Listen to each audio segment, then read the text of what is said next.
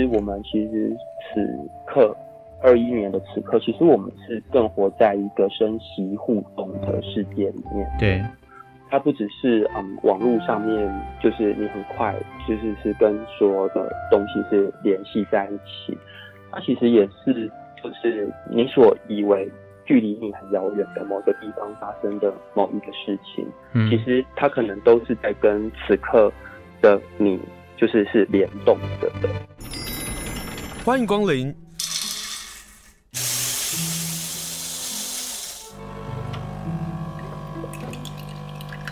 今天的盛情款待，请享用。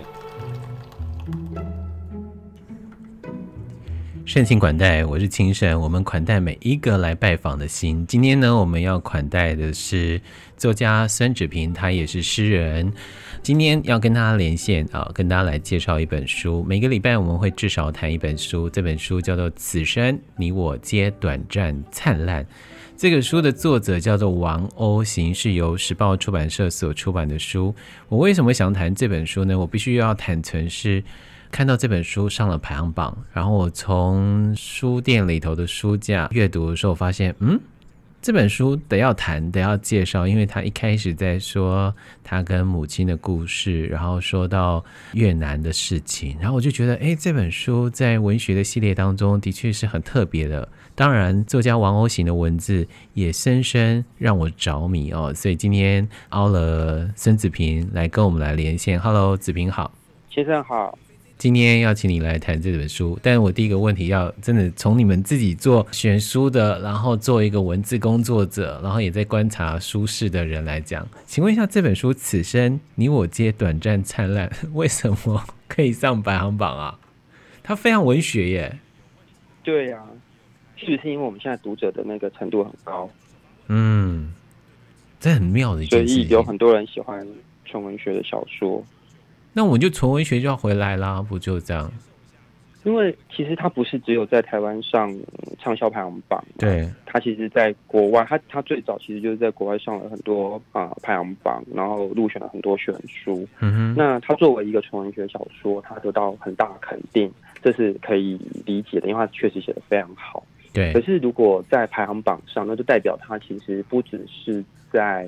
啊、呃，就是学者专家的眼中，它是一本写的好的小说。嗯哼，就它还是一本被很多人热爱的小说。对，对这件事情，我也觉得有点神秘。谈谈你的对这本书的热爱，好不好？我对这本书的热爱。嗯，因为我帮这本书的中文版写了读后心得嘛，就放在书的后面。对，那所以我其实比嗯，就是台湾的读者再早一点点读到这个书。嗯，啊、呃，我写这个心得的时候，其实我我啊、呃、花了很大的力气。你真的花很大的力气，光是看篇幅，我就想说，子平，你真的很认真写了一篇书评呢。对，我其实书大概读了三次。哇！那为什么呢？因为其实说真的，如果你你你你啊，就是很快的接触到这个书的时候，嗯，它不是一个你一读马上就能够啊读懂这个作者他要表达的东西是什么的一本书，对吧？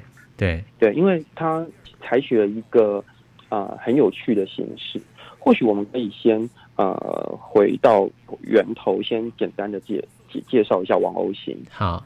啊，这个作者，因为嗯，他对大家来说应该还是是一个陌生的、全新的作者。对啊，啊，那看起来很像中文的名字，但其实他并不是，就是华裔，也不是台湾裔后裔啊。嗯，他是啊越南的后裔，然后搬到啊美国去，所以应该现在是美国籍。对，那其实他的原文的名字叫 Ocean Vuong，那译者很有巧思的。就把那个 ocean 大海这个字翻成海鸥飞过的地方，所以就有了 O 型这两个字。对，那 O 就翻成王这样子，所以他名字叫王鸥型。那其实他两岁到了美国，所以啊、呃，越南的发生的一切，不管是越战，或者是越战之后越南陷入了很长时期的啊、呃、贫穷的日子，这是对他来说，呃，也许并不是他自己亲身经历过的。但是事实上是他的啊外婆还有他的妈妈都经历过的，那他们三代人就一起就是到了美国去，想要展开新的生活。所以对王国贤来说，他其实是一个在美国受教育、成长、长大的孩子。那这个家族里面的人，其实都呃是没有办法啊、呃、识字的。就是比如说，妈妈她的英文的啊、呃、能力也非常的差，对，所以到美国去，他们最早做的工作，或者他一辈子做的工作，其实就是在啊、呃、美甲沙龙里面帮啊、呃、客人服务做美甲这样子。嗯哼。那可是王欧行作为这个三代家族里面第一个受教育的小孩，他不只学会了字，啊，他在学字的过程当中，他还发现了他对于文学的热爱。嗯哼。所以他其实一路就读到了，最后他也是去念了一个创意写作的学位，然后，呃，那啊、呃，等于就是专制要写作这样子。所以他其实最早他是先出版诗集，那他诗集也得了很多奖啊。他是一个不仅被读者热爱，又是一个得了非常多奖的一个很年轻的作者。他是一九八八年出生的，嗯。所以现在大概是三十二岁、三十三岁左右。嗯，那他出了他的诗集之后，他就写了他的第一本小说，就是《此生你我皆短暂灿烂》这第一本小说。对，而这个小说是写给他妈妈的。对，写给妈妈的。是字的妈妈的。对对对。而且这个小说它。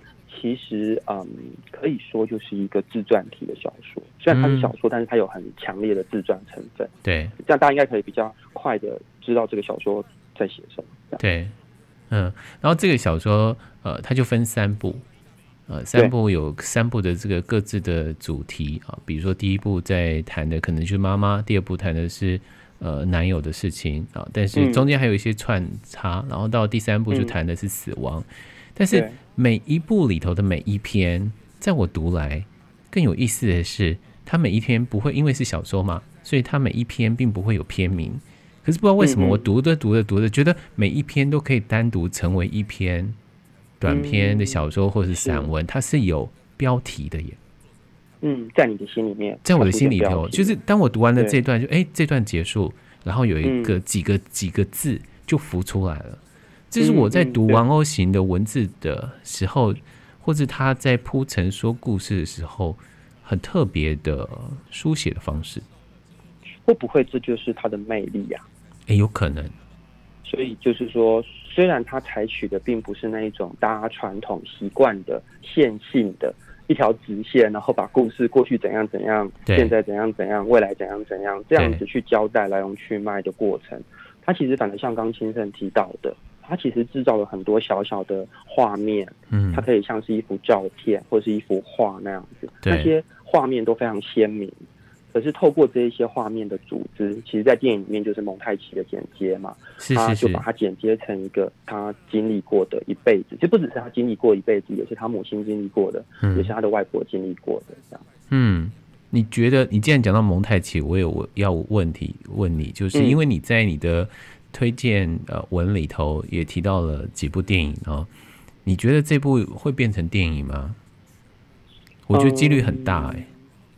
是哦，因为它好像真的蛮蛮好拍成电影的，对，而且它的画面也很强烈，对，它的人物也很鲜明，对。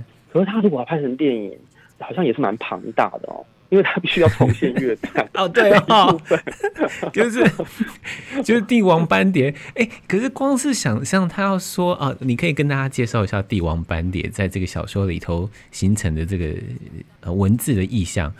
你看哦，如果变成电影的时候，当然我们很好奇是她跟妈妈的关系，跟她男朋友的关系啊，在那个故事里头的主架构里头，应该会是一个非常具有血肉的，呃，电影的冲突这样。可是，光是帝王斑蝶的那个飞舞，或者是里头的野牛，甚至于里面的猴子啊，当然这这都是啊，王欧行在这本《此生你我皆短暂灿烂》这个书里头几几个特色，对不对？对，他刚刚先生提到这个帝王斑蝶，其实是书里面一个很重要的意象。嗯，因为他在书很开头的地方，他其实就去写说那个。这种很大型的蝶，他们会整个就是会飞，会蝴蝶飞过沧海，对不对？对。但是其实它又是一个晚上，如果是有一个特别冷的夜晚，他们又会全部都死掉。所以他用这个意象，其实就很很明显的去昭示，就是他们作为一个漂洋过海的家族，啊、呃、来到了美国，嗯，只是有美国梦。可是其实那个过程又是多么脆弱跟艰难。其实一点点的闪失，嗯，说最近不是就有亚裔在美国被屠杀？哦，有啊，有啊，有啊。对对，就是其实种族的东西，它一直都是在美国这个呃呃号称大熔炉的这个环境里面，它其实是很幽微的。有很多很紧张的东西存在的，嗯，包括呃，就是王欧行在这个书里面，他写到这个很像他自己的这个人物小狗，他的过程当中，虽然他写的很隐隐晦，可是你可以知道这个人他在他的成长过程当中，他受到多少性别歧视，他受到多少霸凌，然后甚至他也就是被自己的母亲家暴等等，这些东西其实都有可能在那千钧一发的时候。就断线了，你的生命其实就没有办法持续，就像那个蝴蝶一样。对，所以其实能够好好的完成，就是蝴蝶能够好好的完成它的迁徙，就跟这个三代人他们到美国去，然后能够开枝散叶，然后最后王欧行成为一个写作者，嗯，一样，其实是非常不容易的。对于他们来讲，美国梦应该叫做他用的词叫做快乐哦，他们觉得到了那里就可以快乐。嗯讲到了越南，我们就应该讲讲，就是在这个书当中，其实还有一些陈列呃描述了对于越南的这个意象，比如说想念，他就是说，其实，在越南当中没有想念，是用记得，你记得我吗？嗯、或者是另外一个是关于死亡的，我我觉得都非常的美丽。对对啊、呃，因为王国行他的呃本质是一个、嗯。诗人对不对？对，所以我呃，你读他的这个小说，其实非常强烈，就是他的用字，还有他对于字的啊、呃，不管是双啊双关语，刚刚先生有提到的这个例子的联想，或者是呃，在啊、呃，就是除了越南语之外，在呃，就是英语里面的有可能是双关的句子，其实也会很常是在他的文字里面出现。对，那我觉得这个很有趣，就是说，嗯，如果你是一个母语就是英英语的人。有时候你没有办法，嗯，就是说那个东西对你来说太约定俗成，好像我们听成语一样，嗯哼，嗯哼，所以我们其实不会对那个那个音或那个字的意思感到敏感。对，可是对于王和行来说，他两岁就离开了粤语，所以粤语其实也是他的程度也并不是真的非常好，他只是能够跟家人沟通的程度。对，那他又是一个重新学习英语的人。所以这些东西对他来说都是新的语言，他就会在那一些呃已经被用的很旧的语言里面去看出很新的部分。对，我觉得那就很有意思，他就会从那里面找到，哎，让我们觉得眼睛一亮，没有人想过可以这样去使用语言的方式。嗯，呃，这里头有关于越南的这个习俗或者文字或者文化，有一个东西跟他的身份是有关的啊，就是这个身份的揭露是从他跟他母亲谈起。他跟他母亲说：“我不喜欢女人。呃”嗯，那他的妈妈的回应是：“那你从此就要穿女装了吗？”然后用一种担心的话啊，比如说你不怕被欺负或被打死，然后承载着母亲那个担心，可是不能明白的诉说。嗯，而这个性别认同，在透过王欧型的说法，在越南是有一种罪犯的意思的这个层面。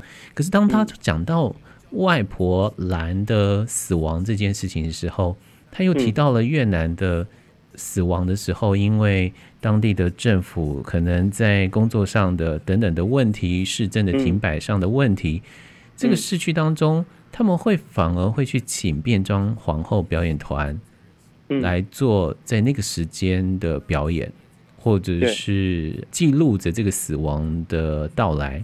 这件事情是很。特别的，就在我们 在对对对，就读来的时候，他就说 乐声跟孩童的喧闹声代表了死亡，嗯，但反而让这个小说，让这个故事更多了绮丽的幻想。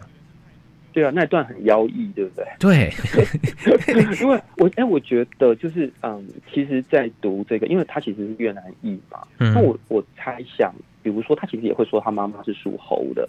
哦，对，然后他自己一九八八年，他其实是属龙的嘛。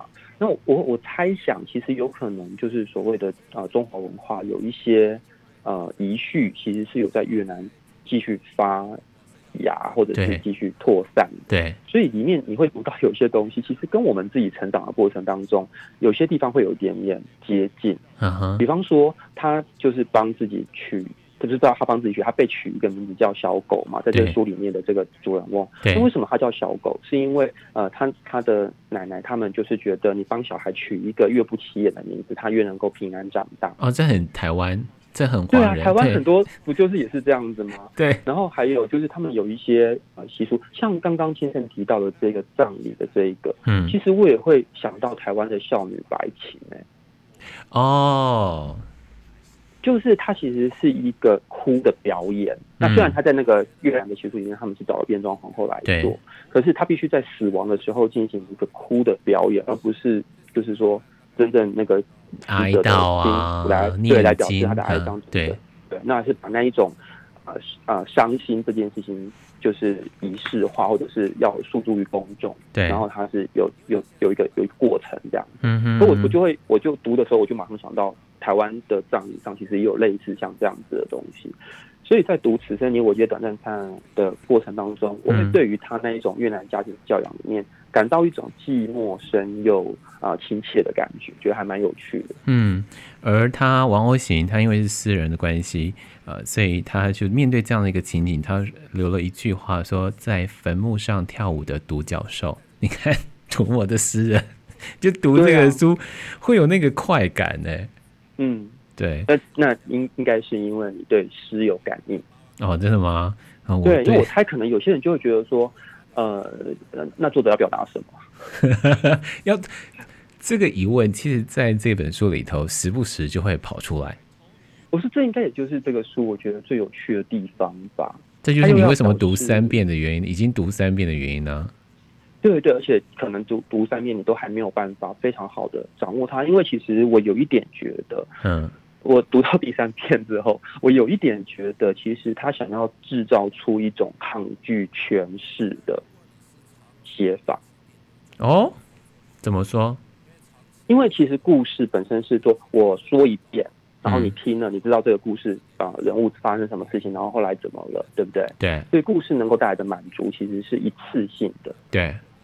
可是诗能够带来的满足不是一次性的，就好像在坟墓上跳舞的独角兽，到底要讲什么？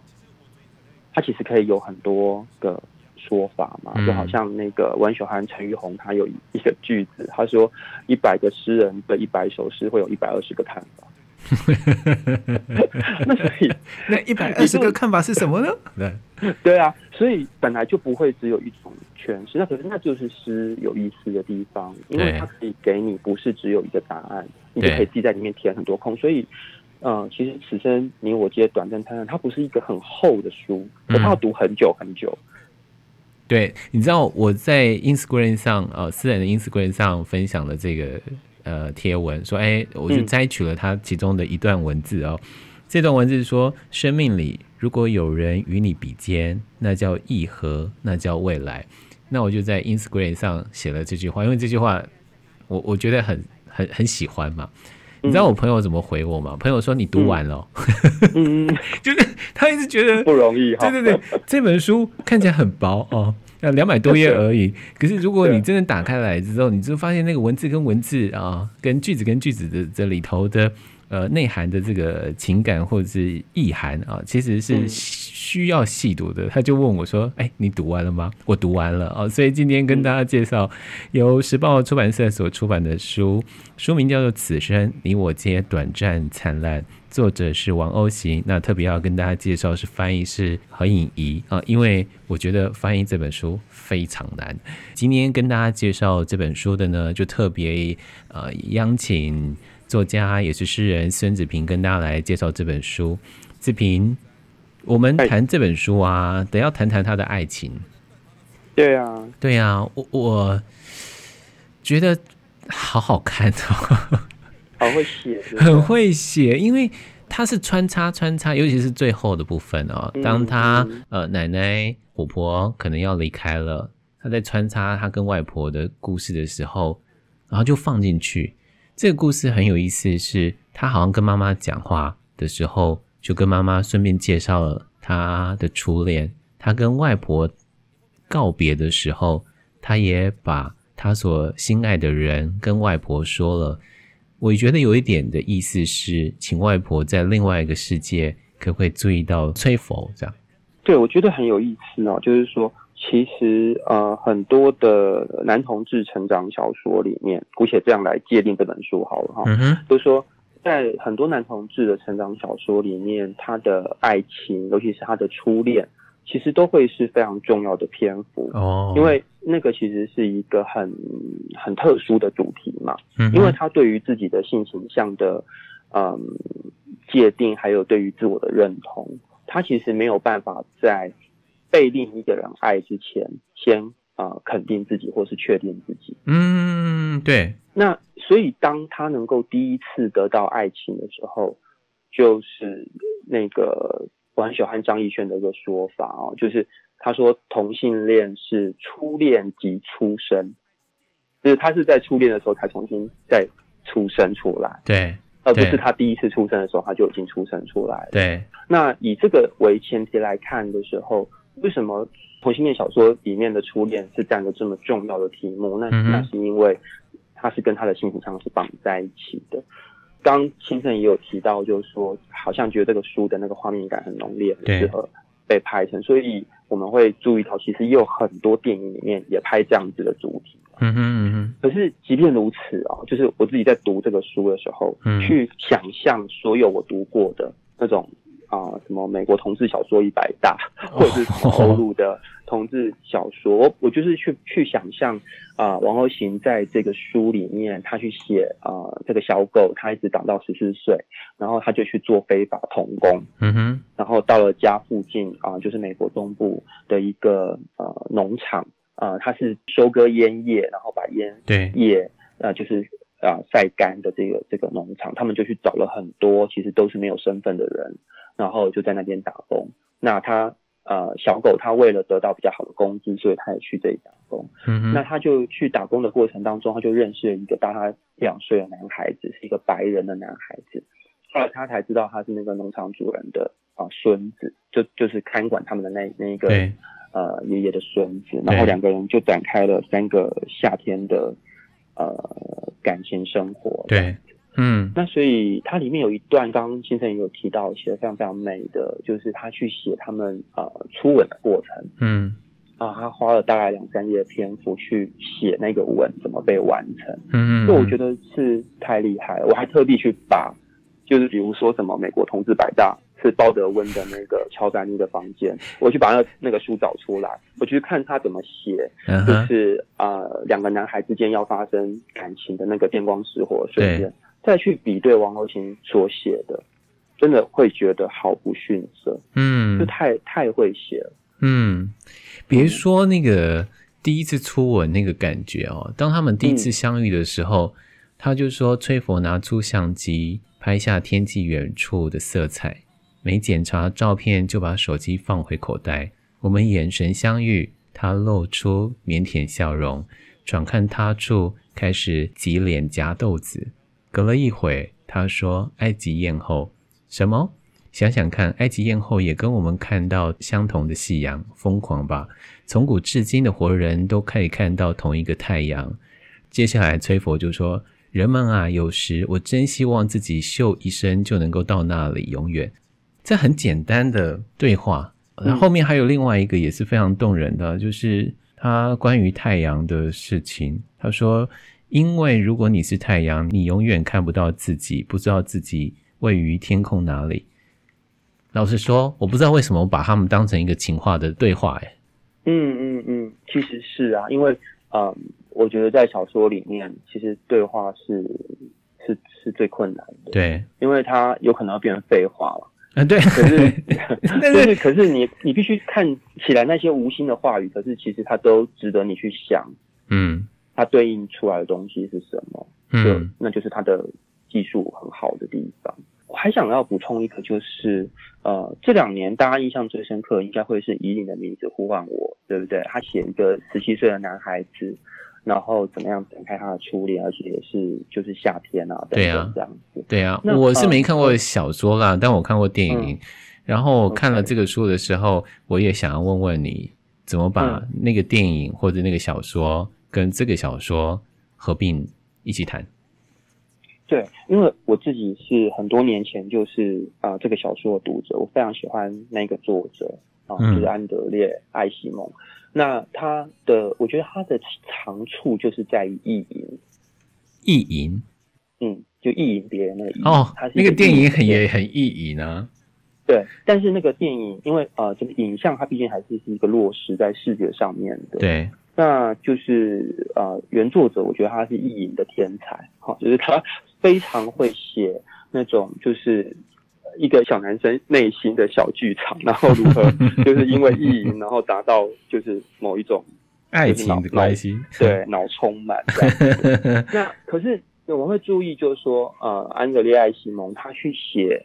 就是那个男孩意淫的方式，其实有很大的嗯成分是来自于知识，嗯哼，也就是知识这件事情，或是某一种其实是与啊、呃、常人不同这件事情，嗯，他是。就你懂比别人更多，或你知道比别人更多，然后你透过这个懂或这个知道，然后彼此达成一个默契。嗯，这个也是他们之间的某一种调情的方式。嗯，所以我觉得他的爱情是有阶级的，在那个以的以你的名字呼唤我。对对对对，对。那可是，在此生你我皆短暂灿烂里面，这个。李啊、呃，这个小狗跟吹佛这个美国男孩，他们表现出来的当然也是有阶级，因为阶级是无所不在的。嗯，他们中间还有种族的问题嘞，对不对？对。那可是我觉得他在这里面有一个很重要的部分，就是他很美的表现出了某一种所谓低阶层的呃人物，他们在生活里面，嗯、他们如何呃欲望彼此，但是又抗拒自己的认同。对。呃，所以其实你读《此生你我皆短暂灿烂》，你会知道这个美国男孩子他是非常害怕自己的性认同的。那反而是这一个从小在家暴、在被霸凌、被性别歧视的这个男孩子小狗，这个嗯越南来的小男生，对啊，很娇小的一个小小男生，只有一百六十几公分的，嗯哼，他反而是好像一个老师一样，在带领那个美国男孩子。就是一步一步走向爱情，嗯，所以我觉得这个部分是这个书里面写的很美的一个地方，也就是并不一定只有美国人他才会施展他的权利成为一个老师，不管是成为爱情老师，或成为性爱老师，或者是成为战场上面去丢子弹的人，对，其实，在感情的战场上面，或是在感情的权利范围里面，有可能刚好是相反的，嗯。那还有一个我觉得很重要的，就是借由啊吹佛这个美国男孩子的角色设定，他呃带出了在那一种，我相信在广大的美国土地上面，其实有许许多多的这样子的破碎的家庭，他就是啊父母亲的婚姻是失和了，对，然后父亲还有几个失能的父亲，他没有办法真正去去给这个小孩子爱。所以小孩子很恨他的父亲，然后父亲也不知道怎么对待自己的小孩子。嗯哼，那这种呃复杂的情节，其实也包括在嗯，就是美国是一个资本主义非常发达的社会的这样子的大的网子里面，千丝万缕都交交交交结在一起。所以我觉得，呃，王侯行很聪明的透过这段感情，其实他写出来的，除了那一种刚刚最前面提到的，就是一个同性恋初恋及出生的那一种很美的，嗯，呃，少年认识自我身体的部分，对，他也把那背后所啊、呃、关系到牵动到的那些很复杂的东西，嗯，其实都透过这两个角色。就是才能出来。可是，在那个爱情当中，你也许你刚刚讲的就是他用知识的帮助，让他可以建立他跟崔佛的一个关系。可是，崔佛那个阳刚的那个外表当中，那个温柔，透过有一次在河水所发生的一个关系，我我我我觉得，我觉得那边很色，那边好色，那真的是色的很美，这样哈。对，但是我却看到了一个。崔佛在他的生命里头，就对于小狗的故事主角的小狗的那个生命里头，有个非常重要的安定的力量。对啊，其实从刚我们提到那种，大家都是第二部的嘛。嗯哼。画到第三部的时候，其实这个小狗就要离开他的家乡去纽约念书了。嗯哼。其实呃，他们就有一个别的场景，哦，对吗？对。对，然后我就觉得那个那个场景，我读起来，我觉得非常的感伤。嗯。对，因为我觉得其实对崔来说，他是一个离不开的人，就是他没有办法，他没有资本，他也没有资源去离开他的故乡。嗯哼，他甚至还吸毒，对吗？对，因为他因为受伤的关系，他贴那个药，他必须他他就有毒瘾了，对。对对，所以他其实是走不开。可是一个跟他爱过的人，其实那时候他们的关系应该是有一点，就是已经不是情人的关系了，所以他们道别。可是我觉得他心里面一定是非常非常纠结，就是小狗他其实是得到了一个资源，他是可以离开的。嗯，对啊，他看在崔佛眼里，他作何感想？嗯，所以那个场景其实写得很很压抑，他没有真正把崔佛想要讲的话写出来，对吗？他甚至还。就是崔佛好像还有一点，就是想要欲言又止，或者是想要或是挽留他的意思，这样。但他有挽留他的意思，只是没有说的这么的明明白白。对啊，而且是透过很粗鲁的方式去挽留他嘛。对，那对啊，我就觉得那个、那个、那个、那个其实是好哀伤的。呃，他们的故事啊，还是要有另外一个动物出现了啊。妈妈是帝王斑蝶嘛。嗯然后他跟崔佛的关系，要从 Discovery 频道当中看到野牛盲目的奔向悬崖这件事情，做一个开始。可能到最后的时候，他跟外婆道别，然后想起他跟崔佛的关系的时候，就想到了他跟崔佛之间一段的对话，关于野牛。他就问了崔佛说：“为什么野牛要跳下去？”那一开始，崔佛用一个比较虚应故事的方式，就说啊，他们白痴啊，啊，为什么会这样做？可是崔佛后来说了一句话，他说由不得他们。嗯，那我就觉得其实也显现了他们的这个关系，包括了崔佛有问他说：“你是真同志吗？”嗯嗯，啊，你你会改变吗？好，类似像这样的关系，你长大就会好了吗？对对对。那每一个对一个短暂的病或感冒什么的，对，我觉得野牛在这样的一个用动物意象去呃建立主角小狗跟这些人的关系，或者跟他跟崔佛的关系，是一个很棒的说故事的媒介，一个意象。对对，对，嗯，我还特别去查了一下，好像现在在不知道是加拿大还是哪边，还确实是有保保有这种，就是它其实是以前印第安人他们捕那个。牛的方式，它是类似有一个悬崖，哦、比如说你你在平面上看出去，你并不知道那边是尽头了，对，而它很快其实就有一个一个悬崖，下面会有个洞可以捕捉你，所以那些牛它们被追赶到，就是它会奋不顾身要往前跑，跑到地方之后，它就掉进那个洞里面，然后那个狩猎者就可以在那个洞里面就是坐享其成，因为牛就掉入了摔死了，嗯，所以啊，它是一个地形上面的一个特色。那把它来比喻，就是人的某一种驱动，我也觉得就是这个这个比喻很有趣。嗯、其实小狗说的是叫做自然律，律动的律，嗯嗯嗯。嗯，对啊，因为其实人本来在身体里面就是会有两种欲望，对，啊，这是弗洛伊德说的，就是说人会有生的欲望跟死的欲望，嗯哼，对，所以我们其实是一直在平衡这两种欲望，嗯，那他把那一种就是野牛，它。啊、嗯，身不由己，必须要那样子往前奔去的这一种，不管他是盲目还是他的身体本能里面，就是让他这么做，其实也很像小说里面的这些人。嗯，就像王鸥行在文字当中啊、呃，用小狗的说法，就是到底那是爱情还是欲望？他觉得那是欲望。嗯、对，那你觉得呢？爱情？我们我们还是终究会是希望那爱情，因为。如果一开始只是那个性，可能就是欲望。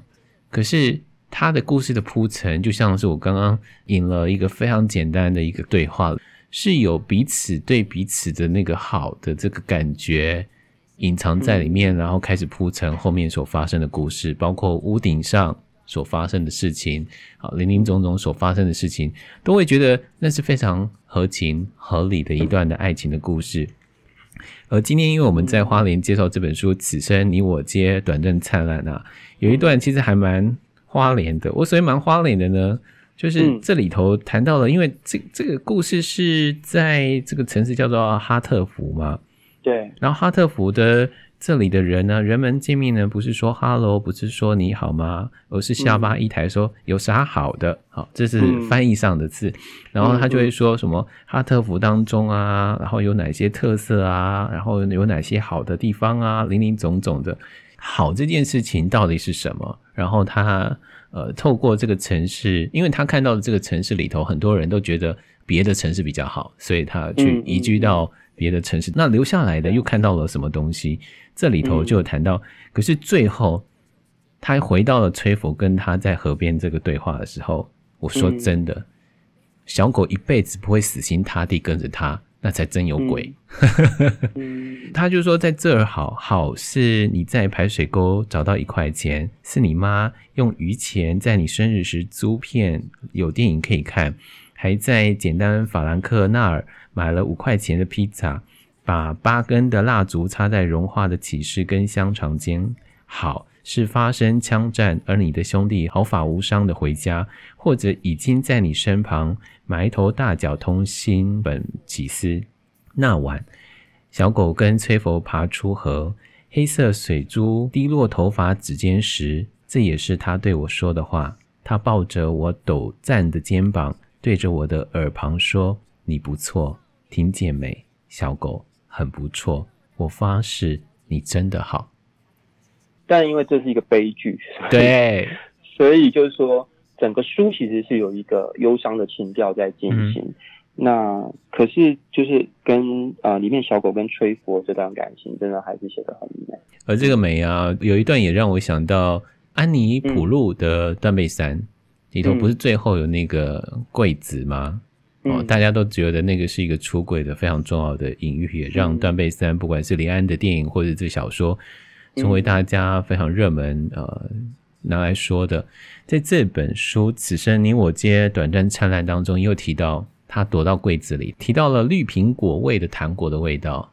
嗯，那也是非常揪心的一件事情。就是当你所喜欢的人离开了，有一天突然在口袋当中摸到了一个糖果，那是崔佛送给他的一个糖果。嗯，跟大家介绍，就《此生你我皆短暂灿烂》。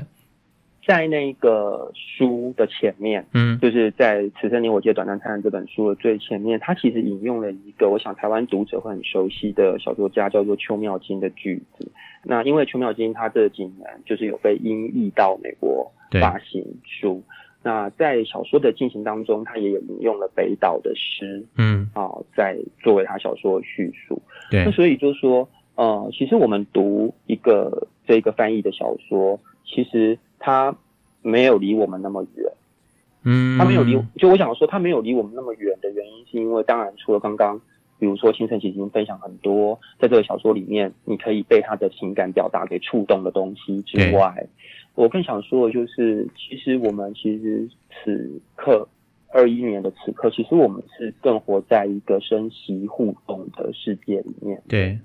它不只是嗯，网络上面就是你很快就是是跟所有的东西是联系在一起，它其实也是就是你所以为距离你很遥远的某个地方发生的某一个事情，嗯，其实它可能都是在跟此刻的你就是是联动着的，所以我们不要放弃去理解这个世界，然后。我们是透过阅读这个方式，就好像这个书一样，就是其实它虽然写的是一个呃越南裔的成功的故事，对，其实你会在里面找到你自己。这本《此生你我皆短暂灿烂》，源自于也是因为他的妈妈问他说，当一个作家是什么样的一个感觉？小狗就说，这个透过玩偶型的文字告诉我们说。写作到头来就是尽量蹲低，让世界慈悲呈现另外一个角度。小事物构成的大视野，譬如角落的一团毛灰尘，突然变成一大片蒙雾，与眼角齐大。他说：“我们自以为是被内心感受触动，到头来却是期望别人找到我们。”就来呼应刚刚子平所说的，我们透过这个文字去找到我们自己。今天非常谢谢子平接受我们的访问，跟我们来导读介绍这本书《此生你我皆短暂灿烂》。谢谢子平，谢谢，谢谢先生。好，拜拜，拜拜。